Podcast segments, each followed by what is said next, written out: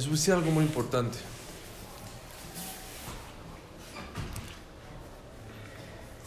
Dicen que la experiencia es un maestro muy duro porque aprendes después de haberte equivocado, haber sufrido, haber tenido un problema en la vida.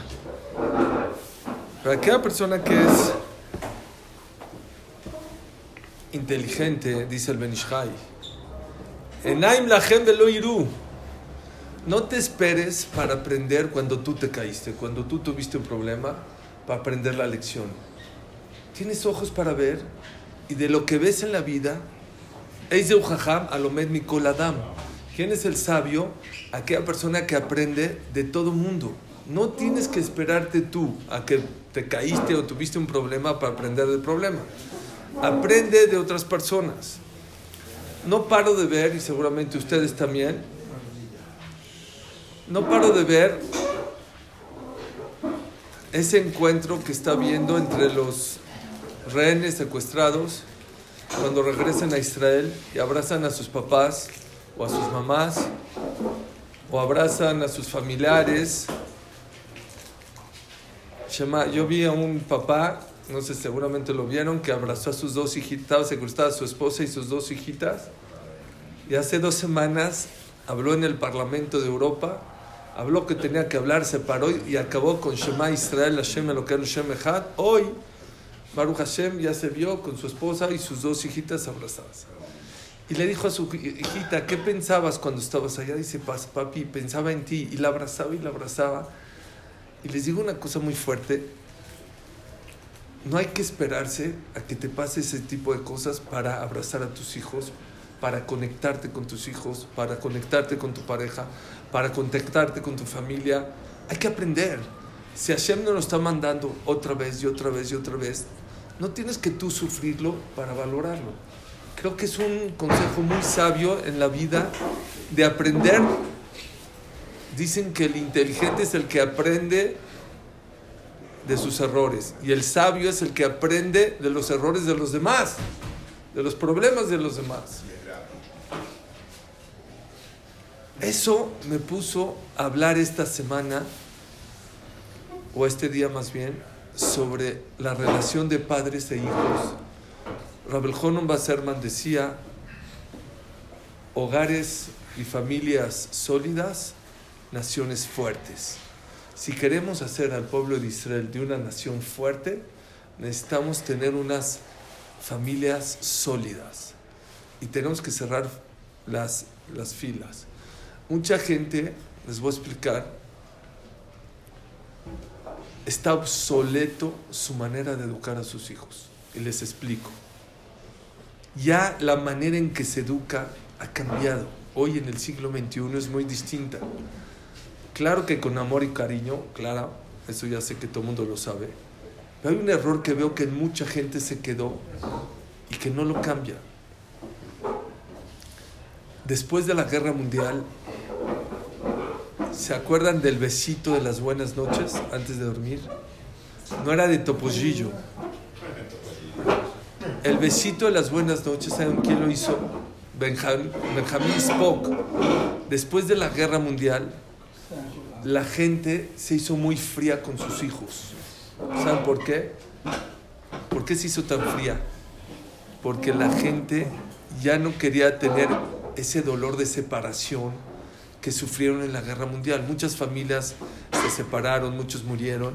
Entonces, ellos aprendieron, los papás empezaron a ser duros con sus hijos para que si viene otra guerra, no se sufran esta separación tan dura. Y luego vino Benjamin Spock y le dijo, ya párale, ya la guerra ya acabó. Se vendieron 300 millones de copias en Estados Unidos, 300 millones. Bueno, no sé si en Estados Unidos, todo el mundo, de no ser tan frío con tus hijos, ser más amigable, ser más cariñoso, darle el besito de las buenas noches a las mamás que se sienten a contarle una historia, porque antes la gente era demasiado fría, o sea, hay testimonios a filo de jajamim grandes que no le daban besos a sus hijos. ¿Por qué? Porque no querían que se, se repita ese sufrimiento que tuvieron. Pero ¿qué creen? Vino ese cambio de educación y hoy muchísima gente no solamente que ya es súper cariñoso y amoroso, que se pasa la mano. Ahora nos fuimos al otro extremo. Lo que pidan, cuando lo pidan, a la hora que pidan, lo que necesitan, que no sufran, que no tengan, que no les falte nada y que creen. Así como ser duro con los hijos es malísimo, ser demasiado del otro lado también está muy mal. Menos mal. No sabemos. Yo no creo. No lo creo. Porque hoy, desgraciadamente, la juventud está como está porque no les falta nada. Porque no queremos que les falte nada y creemos que esa es la mejor educación. Y por eso les voy a decir una cosa. Lo más importante de esta clase, lo más importante, uno de los horrores graves que tenemos como padres hoy en día, ¿qué necesitas coche? Aquí está. ¿Necesitas un iPhone? Aquí está. ¿Qué necesitas trabajo? Aquí está. ¿Qué necesitas este, eh, ropa? Aquí está. Y eso nos hace estar menos presentes con nuestros hijos. Creemos que si les damos todo materialmente hablando, ya no necesitan de nuestra supervisión, de nuestra presencia, de nuestro cariño. Ya le di, ya le compré el mejor iPhone, ya le compré la mejor iPad, ya le compré el mejor coche, ya le compré la mejor ropa. Es un error grave. Les voy a decir uno de los problemas graves Espero que sí se me... Vean, ya saben que Estados Unidos, en Estados Unidos todo es encuestas. Vean estos datos, están escalofriantes de Estados Unidos. Todo está aquí con la cita. Les voy a decir algunas, algunos datos importantes. Los adolescentes que no tienen un padre o un padre presente, ya sea, ya sea que no está o que se fue a trabajar o se fue de borracho o de fue de lo que sea, se embarcan antes y en mayor medida en una experiencia sexual.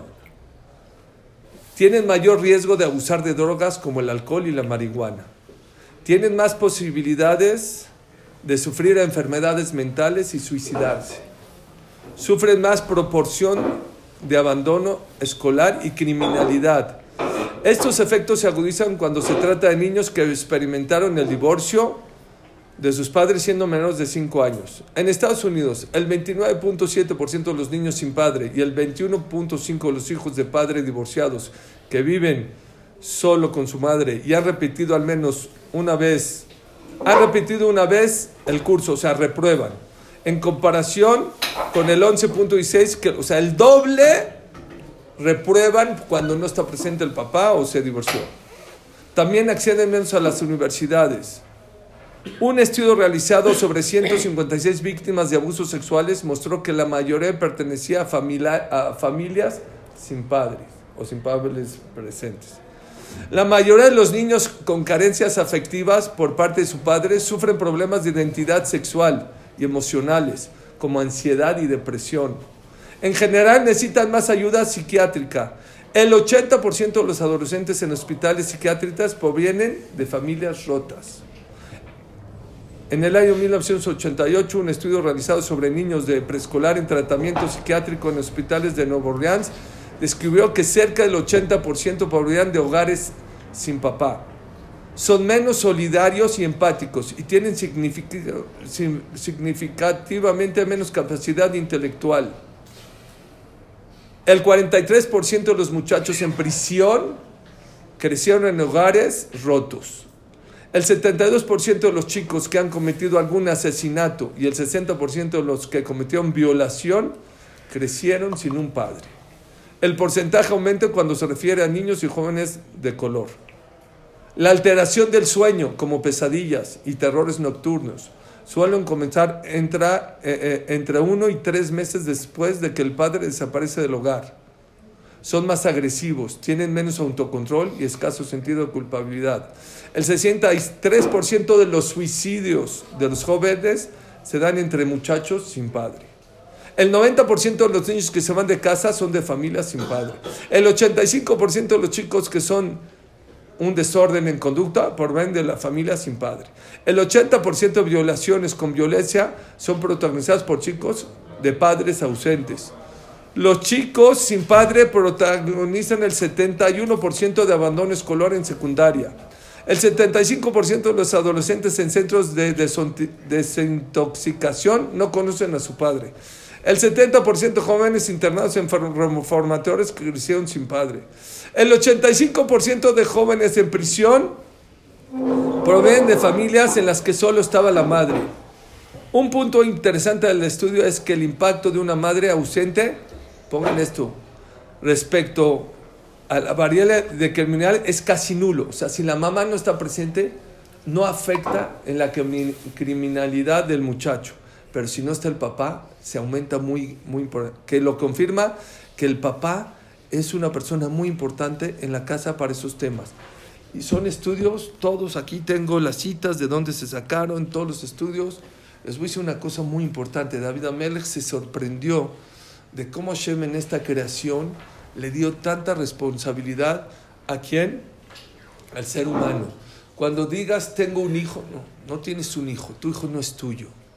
Los hijos no son prestados, los hijos son encargados, dice Ravolme. Una de las responsabilidades más grandes que tenemos como seres humanos, ¿saben cómo se llama? Se llama ser papá. Dicen que había dos personas que estaban en el Sharetzedek, en el hospital en Israel, y los dos estaban esperando a que, sus, a que su esposa dé a luz. Y empezaron a platicar, pues no, no se aliviaban las dos. Y dijo, ¿y tú qué número de hijo es? Dice, no, el mío es 10, el número 10. Dijo, ah, me llevas mucho. Dijo, ¿por qué tú qué número de hijo? ¿Uno, dos? No, mi esposa vamos por el parto 9. Ah, ¿Nueve? Yo 10. Dijo, por eso me llevas mucho, mucho, te llevo uno. Dijo así, ¿sabes qué es que Dios te dé un alma más, una neshama más en tus manos? Es mucho. La gente no sabe la responsabilidad más grande que tiene como papá. Y uno dice, no pasa nada, le compro. Espérame, le compras, es muy bueno y es parte del jinuja, hay que comprarle. Pero no por eso, no por darle negocio o coche o un iPhone, de, puedes estar no presente. ¿Saben qué me pegó mucho? Que cuando Jacob vino le dijo, en la parasha de la semana pasada, Jacob vino le dijo a, a, a Sara, a, perdón, a, a, Rachel y a Lea, ¿qué crees? Ya nos vamos porque tu papá no, no, ya no me pela, ya no me trata bien, me, está, me robó cien veces. Les dijo todo el rollo, me dije, ya me aguanté, explotó Jacob vino. Dijo, ya vámonos. ¿Qué le contestaron? Eh, vean qué palabras.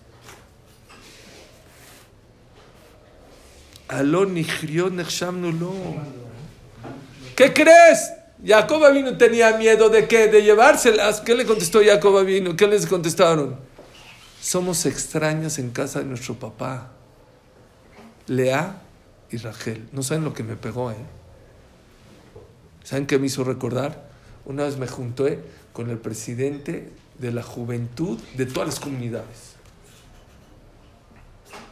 y íbamos a hacer un plan, ya ni me acuerdo, ya tiene muchos años, íbamos a hacer un plan de, para los jóvenes, no sé qué. Me dijo Suri, dije, ¿qué onda con los jóvenes? Me dice Suri, de verdad que los jóvenes andan muy mal. Pero créemelo, que uno de los problemas grandes de la juventud es que no hay papás. Que los hijos son extraños en casa de papás. A mí hay jóvenes, hay jóvenes que me hablan a las 2 de la mañana. Dijo, ¿por qué, no me, ¿por qué me hablas a mí? Háblale. Si mi papá no me escucha, mi mamá no me escucha, no me hacen caso. Qué importante es, señores, saber la responsabilidad que tenemos como papá y mamá. Los hijos no son tuyos, son prestados y son encargados. Y mucha gente se está quedando con la educación obsoleta de hace 30 años de que, dale, dale, dale, cómprale, cómprale, cómprale. No. Yo no estoy en contra, ¿eh? Y el que no le compra es un mal padre. Que no me digan, Suri dijo, no, no, no, el que no le compra, y se los digo de una vez, lo tenía apuntado más tarde, pero se los digo de una vez. La persona que no le compra y no le da a sus hijos, le baja la autoestima. El error que tenemos, ¿saben cuál es? Que a nuestros hijos los estamos educando, no van a querer cómo. Con enojo, con envidia y con cabot. ¿Se acuerdan la semana o hace dos semanas que existen mitzvot del Yetzerara? La persona disfraza su enojo, disfraza su honor y disfraza su envidia con kibuda vaem. Es que es para que mi hijo me respete. Y por eso grita como loco y por eso regaña como loco. Es cas, eres un enojón. No te compraron, no te pagó el cliente y te disquetaste con tus hijos. O ves el hijo del otro que Baruch Hashem juega muy bien fútbol o le va bien en el... No importa. Y te da coraje y te desquitas con tus hijos. Dice Ravolve, eso no se llama kibuda vaem. Eso se llama que tienes malas cualidades. Y como no te puedes desquitar con el comprador porque ya no te vuelve a comprar, o no te puedes desquitar con el cliente porque ya no te va a hacer caso, o con tu esposa porque se va a enojar contigo, ¿con quién te desquitas? Con, tus hijos. Son inofensivos. Les dice algo muy grave. Hijo, ¿qué cosas?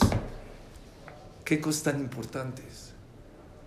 Dice Ravolve, ¿saben cuál es uno de los problemas graves de una mala educación? Que la repercusión en el mal, en la mala educación de tus hijos no se ve de inmediato. Se ve después de 14, 15 años. Tu hijo, aunque le pegues, aunque le grites, aunque lo trates mal, te va a seguir queriendo. A los 2, a los 3, a los 4, a los 5, a los 6, a los 7. ¿Sabes cuándo vas a empezar a ver una diferencia? A los 14, a los 16, cuando se case. Ahí es cuando te va a votar. Raveliao Lupián era un jam grandísimo, tuvo 11 hijos. 11 hijos. Todos tzadikim, ¿eh? les salieron todos buenos. Dijo, me arrepiento de haberles pegado a mis hijos cuando eran chiquitos. Me arrepiento de haberles pegado, de haber gritado. ¿Por? Después de 14, 15 años, veo que la relación conmigo no es la misma. ¿Y es por qué? Porque les pegaba cuando eran chiquitos. Ese es el problema. Si veríamos de inmediato que el niño ya no te quiere, reaccionarías. Pero el, efecto no se ve. Es como el que come azúcar, toma azúcar, azúcar, azúcar. No pasa nada, me eché dos cocas, no pasó nada. Un pastel, no pasa nada. ¿Cuándo se repercute, Barmina? Después de unos años, pagas la factura. Baigdeluane Arim, cuando crecen los. Y Esaf se hizo Esaf, Jacob se hizo Jacob. No se ve, es uno de los problemas grandes.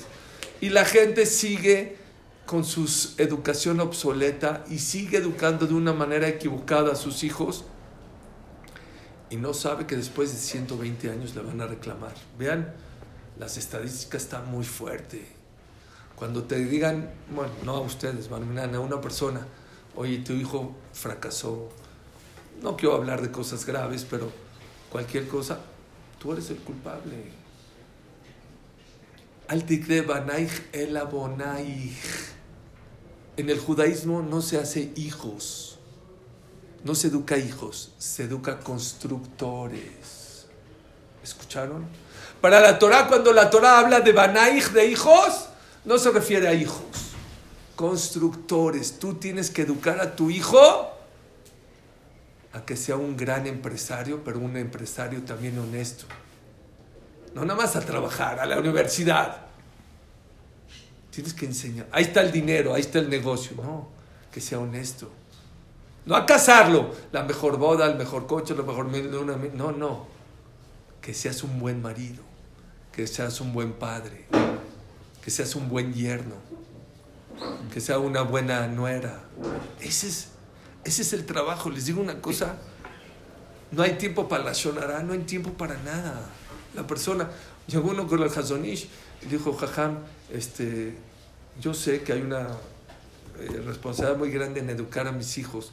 Este, ¿Cuándo tengo que pensar? Entonces hay dos versiones. Hay que le dijo, ¿cuántos años tiene tu hijo? Dijo dos. Dijo, llevas dos años tarde. Y hay que le dijo, ¿cuántos años tienes tú? Dijo, 40. Dijo, bueno, llevas 40 años tarde. La educación de tus hijos empieza contigo mismo. Pero mucha gente, desgraciadamente, hoy en día, hay gente que le vale gorro. Hay gente, no, si lo estoy educando. La mejor universidad, la mejor escuela, la mejor zapatos, los mejores tenis, la mejor iPad. No, es parte de la educación. Les voy a decir uno de los errores muy comunes que hay en muchos padres hoy en día. Uno, no poner límites. Ya se los dije. Vi de una psicología. Si después de la guerra mundial la educación correcta era darle, dale. Dale cariño, dale amor, dale comida, dale ropa, cómpralo, llévalo a pasear. Eso fue hace 70 años. Hoy cambió. Hoy dijo esta psicóloga, una psicóloga yudí, para mí, unos padres que no le ponen límites a sus hijos no son unos buenos padres. Claro que le tienes que dar, claro, pero tú decides cuánto, cuándo y cómo. Sí te lo voy a comprar, pero no hoy, mañana. Sí te lo voy a dar, pero no a ese precio, un poco más abajo. Sí te voy a dar, póngale límites a sus hijos.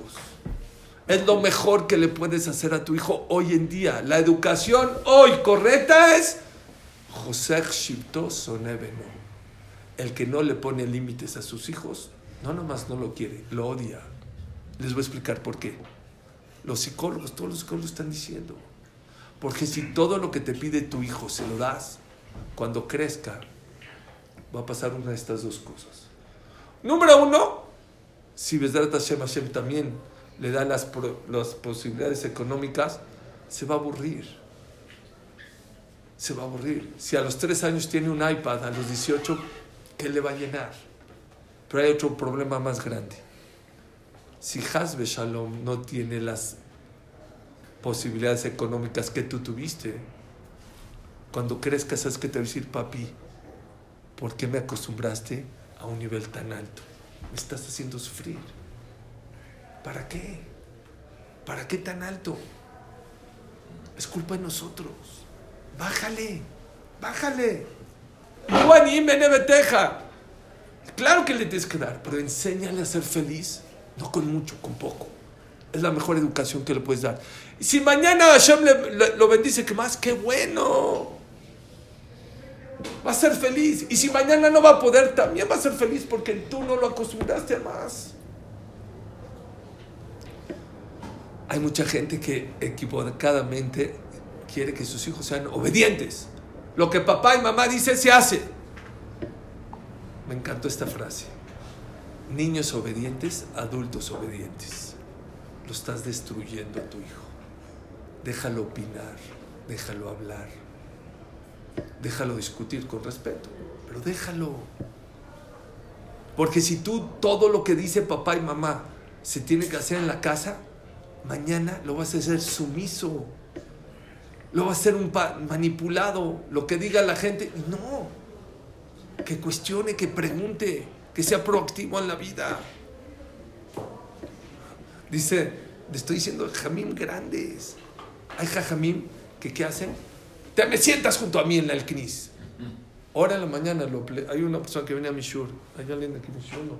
Bueno, hay una persona. Me dijo, le dije, hay papás, no saben ni rezar los niños. Les digo, yo llego aquí a las 8, 8 y media empieza el niño, ya están jugando así con su eh, traje hasta acá, niños de 4 años. Con el café ya se echaron con 8 de café, ya tiraron todo el café. Y viene el papá y te sientas junto aquí y no puede. ¿Saben qué va a pasar con ese niño? Va a odiar venir al Betacnes. Una de dos si tú obligas a tu hijo a sentarte junto a ti dos horas sin saber rezar, va, va a odiar el Beta Y si lo dejas jugar, ¿qué le estás enseñando a tu hijo? Que el Knis es un jardín, es un parque. Estás mal. Se paró, bueno, no se paró, está uno en Mishur, mi hijo Suri. Odio, odio venir en Shabbat al Beta Odio. Pero mi papá era de esos. Me llevaba a las 8 de la mañana, salíamos a las 12, cuatro horas un niño Odio. Es un señor, estudia, reza Shahrita aquí con Tefilim. Shabbat no puede venir al. Dice, no puedo venir al Beta. Lo odio. Dice Rabolve, hay gente que sus hijos los obligas a que estén en la mesa en Shabbat. Hay veces en la mesa de Shabbat nos quedamos, ¿qué? ¿Dos horas? ¿Dos horas y media? Así se revuelve. Un niño que está quieto en la mesa de Shabbat, llévalo al doctor. Es peligroso. Que no se desespere, que no se pare de una mesa. Shema Israel. No hagas a tus hijos un robot. ¿Por qué? Va a ser eh, contraproducente, te va a afectar.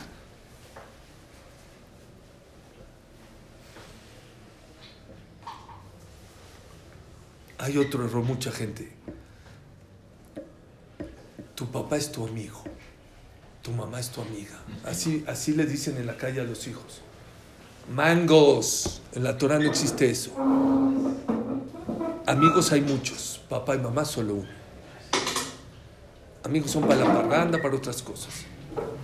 Tu padre es tu tutor, tu papá y tu mamá son la gente que te va a educar y te va a enseñar, aunque no entiendas, con pala- palabras dulces, con inteligencia, que no estás en el camino correcto.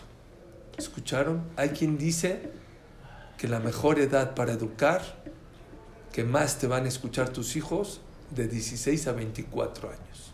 Hay quien dice a 20, a 24 es cuando ya son más maduros, cuando más, y yo veo que es la edad que más separados están los hijos de los padres. Ya a los 16, bye. Al revés, cuando más tienes que platicar y darle consejos a tus hijos, y a muchos papás les he recomendado, es que mi hijo se va a enojar, es que lo vas a agarrar y le vas a decir, yo a esta edad, 16, 18, ya no te voy a educar, ya eres grande, pero sí te tengo que aconsejar. ¿Y sabes por qué te voy a aconsejar?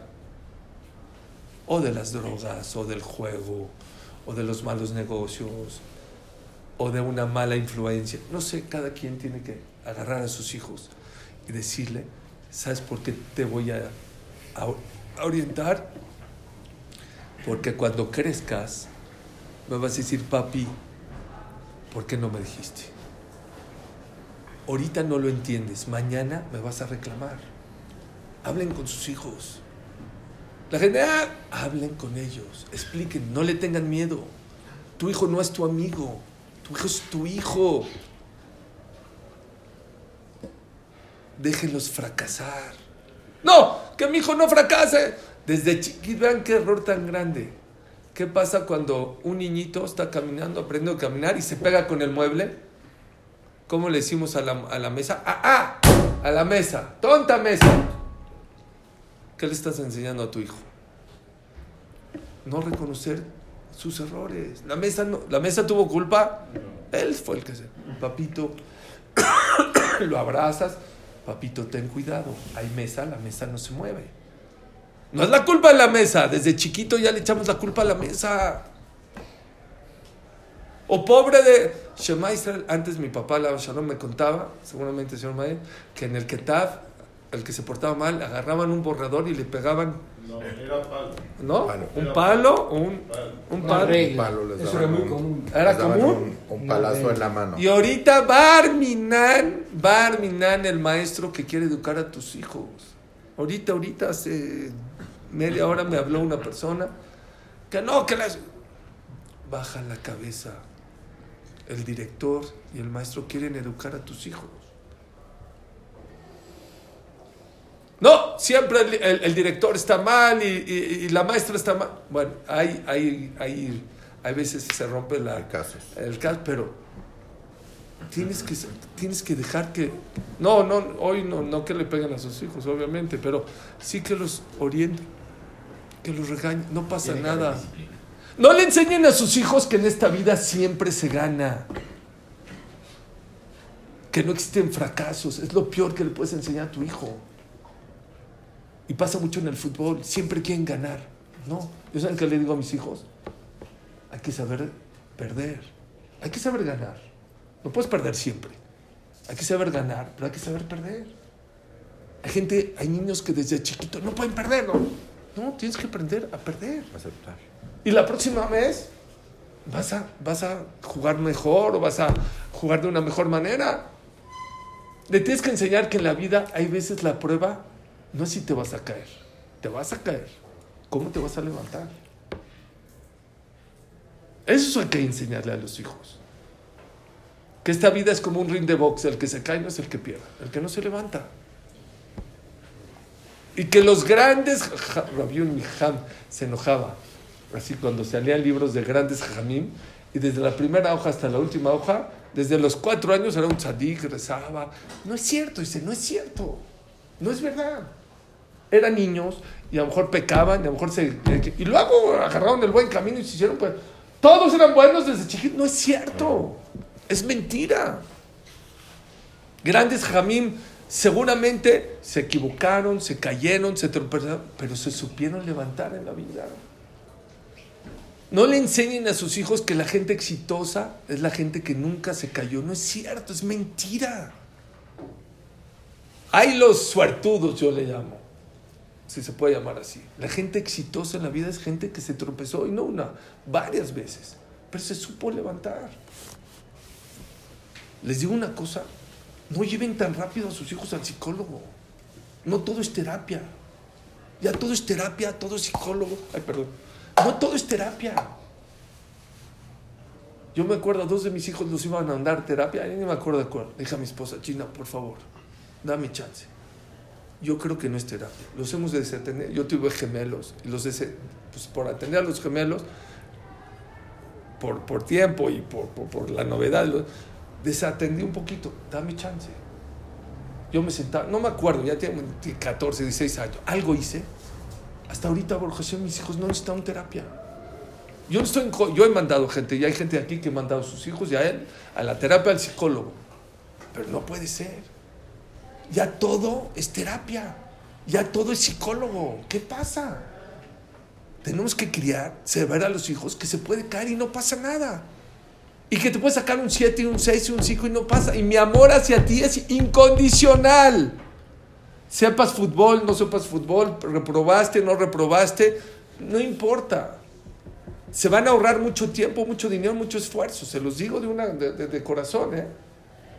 Ya ahorita todo, todo, les digo una cosa, hablo con gente, ya no me hablan de psicólogos, de psiquiatras. ¿Qué pasa? Jovencitos de 16, 17 años ya tienen con psiquiatra. ¿Qué, qué locura es esto? Les digo una cosa, mucha culpa la tenemos los papás. Por lo mismo, porque no tenemos tiempo para ellos. Porque hay que abrazarlos más, hay que platicar más con ellos, hay que dejar el celular, hay que dejar Netflix. Ya, mejor una terapia. ¿Cuánto cuesta? Mil pesos, ahí está la terapia. Ya estoy atendiendo a mi hijo. Y eso te, te relaja.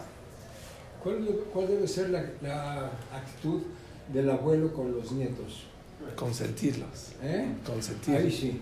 Yo fui abuelo en Shabbat, este Shabbat fui abuelo, gracias. Esta clase me una nietecita, en alegría con ustedes. Pero yo creo que hay que disfrutar a los nietos. Y si tú. Sí, pero, pero yo una vez le preguntaron a Malkiel Kotler y me dijo, si tú ves que tu hijo en alguna cosa no está haciendo bien con su hijo, lo puedes llamar al lado y decirle, oye, ah, creo que creo. Pero normalmente los nietos, los abuelos son para consentir. pero hay que aconsejar también, ¿no? porque los abuelos estudian y entonces aconsejan a los niños. Pero les voy a decir algo que me pasó rápido. Se van a volver locos. Mi nieta tiene siete años y como mi nuera se, se alivió, entonces iba en el coche y mis nietos me decían, abuelito, mi papá dice que tú eres una tortuga, que vas muy lento siempre, en el coche. Entonces, miren, yo me quise pasar inteligente. Dije, dile a tu papá que aunque él corra mucho, y aunque puede ser que me gane, la diferencia es un minuto, dos minutos. No es más. Les dije, estas canas me ha enseñado cosas que tu papá todavía no sabe porque es un chamaco. ¿Qué creen que me dijo mi nieta de siete? Dijo, ah, abuelito, entonces tú sabes cosas más profundas de la vida. Dije, sí. O sea, por ejemplo, así me dijo, por ejemplo, tú me puedes contestar para qué Shem creó este mundo. no, dije, no tan profunda. Está profunda, ¿verdad, eh, abuelito? Pero sí es verdad, hay que aconsejarlos. Déjame decirles rápido. Oigan este más. Dejen a sus hijos tomar decisiones. No, no me gusta. Tienen 8, 12, 10 años. Se puso la, la, la chamarra verde. No, la verde no, la blanca, la azul. Déjalo. Déjalo decidir. Vean qué, qué lección de vida le dieron a una mamá. Fue a un restaurante. Ya, cada quien que va a pedir, no sé qué. Viene la señora y dice, a mí mándeme unos sushis una pizza. Y a mi hijo, este, mándale, este, no sé, eh, un pescado, no sé qué, y anota, ya, a usted una pizza, una, la deja hablando y le dice al niño, este, ¿tú qué vas a comer? Le dice la señora, ya te dije. Señora, déjalo que ya está grande, déjalo él decidir. ¿Qué musar tan grande? No le pidas a tus hijos, déjalos que ellos pidan. Tienen boca, tienen decisión, se les antoja, déjalos que pidan ellos. No los dejamos decidir en la vida. No, a los 20 te vas a casar, a los 24 te vas a casar. Déjalo. Muchos divorcios son, ¿por qué es? Porque los obligas a casar a los 20. O porque los de... No, está chico. Déjalo. Él siente. Ya no es un bebé. Ya no es un niño. Déjalo que tome decisiones. Con más razón se los digo cuando quiere tomar el camino bueno de la Torah. ¿Cuántos papás se han equivocado? Dicen, prefiero que mi hijo se drogue y no que entre el camino de la Torah. Déjalo. Conozco dos casos, por lo menos, que arrancaron, lo arrancaron a su hijo de la religión, lo arrancaron. No saben ahora los papás cómo lloran para que esos muchachos regresen al camino. Pero ya es too late, ya están con Goyim, con Goyot, están en caminos muy malos. Pero ellos decían que preferían que esté en drogas. Ahí está, ahorita ya está en drogas, ya está en Goyot. Y lloran, me llora la mamá. Too late. Déjalo tú. Lo mejor que te puede pasar en la vida es que tu hijo sea religioso. ¿Sabes por qué? Te eleva, te eleva, te eleva, te sube. Todos los ejuyot, todas las mitzvot son para ti sin que tú hagas nada. Tú estás en tu casa y él está estudiando. Tú estás en tu casa, él se pone teflim. Todo te subo. Brakra de abúa. Los hijos son las piernas de quién? De la persona. ¿Qué es lo que le da altura al, al ser humano? Las piernas. Déjalos que te eleven. No hay tiempo. Tengo un, un cliente muy inteligente, es un programador así. Y me contó que él una vez se fue con su abuelo a una huerta en Puebla y le dice a su abuelito, mañana vamos a cosechar lechugas. ¿Quieres trabajar? Te pago. Dice, órale. Aquí se paran 4 de la mañana. Cosechar, no sé, coser por el sol, no sé qué, pa, pa, pa. Qué musar. De 4 a 2 de la tarde, un niñito, él tenía, no sé, 14 años, ya trabajó, cosechó, quitó, cargó las lechugas, las llevó, las empaquetó, esto. Dijo, abuelito, ¿cuánto vas a pagar? Dijo, 20 pesos. ¿Cómo? 20 pesos, aquí está. Dijo, ¿pero cómo? Le dijo así. Eso es lo que se paga cuando trabajas con las manos. ¿Quieres ganar más? Trabaja con la cabeza. Es lo que se le paga a un campesino, 20 o 50 pesos, es lo que se le paga. Hoy en día es una persona muy exitosa. Dijo, porque mi abuelo me enseñó no a trabajar con las manos, con la cabeza. Se han sacado más oro de las cabezas, de las cabezas de las personas que de las minas. Lo que deben hacer los abuelos. Pongan, pongan a pensar a sus hijos. Una a una yeshiva en, Israel, no me acuerdo, nos entraron a emocionar, como saben los niños, no contestaron. No me acuerdo cuál era la pregunta. Haz de cuenta, dos más dos. Entonces, no supieron contestar. El director, ¿qué creen que hizo? No dijo cuatro, no. No dijo cuatro. ¿Saben cómo les dijo? A ver, ¿cuántas patas tiene la, la, la silla? Cu- Cuatro, cuatro. Salí y dije, por... Dije, ya, si no supieron, no pasa nada. Dijo Suri, nunca le pongas fácil a tus hijos las respuestas. No saben, baja. No saben, baja. Pero no le pongas las palabras a tus hijos. Ponlos a pensar. Ya es tarde. Una cosa más les quiero decir muy importante. Las palabras arrastran. Las palabras educan. El ejemplo arrastra a tus hijos. La mejor manera de educar a tus hijos, ¿saben cómo es? Con el ejemplo. Pero hay una condición. Hay una condición. ¿Cuándo es eso? Cuando hay una buena relación papá-hijo. Cuando hay buena relación papá-hijo, tu hijo te quiere imitar. Cuando hay una mala relación, aunque el ejemplo no eres nada para él. Es que el ejemplo, pues sí, pero si todo el día te peleas con tu pareja, si todo el tiempo eres un gritón, eres un enojón, no sirve de nada. La mejor manera de educar, ¿saben cómo es? Saben que los, el viernes los niños en la escuela dicen, ahora tú eres el papá, la va, hacen. Les voy a contar dos historias rapidísimas. Una vez a Rabiudades le dio pa- medio parálisis facial. Entonces dijo Kiddush así. "Eh, yo voy, voy, voy", pues no podía. Ya no dijo a sus hijos. El viernes a su hijo le tocó ser Kiddush. Ah, no, estaba estudiando en la tarde. Su hijo, ¿cómo está estudiando su hijo? "Eh". Dijo, ¿por qué estudias? Dijo, papi, es que yo te vi así Se lo haces tú. Dijo, no, papi, ya le explicó. Un, un hijo quiere imitar a su papá. Oigan este, este es el mejor. En la escuela este sí era el aba, el niño. Y la- le ponen el sombrero, va a hacer kiddush y todo. ¿Cómo, cómo empieza el kiddush? ¿Eh? ¿Cómo creen que empezó? Híjole, qué difícil estuvo en la semana. Bahares. ¿Qué quiere decir?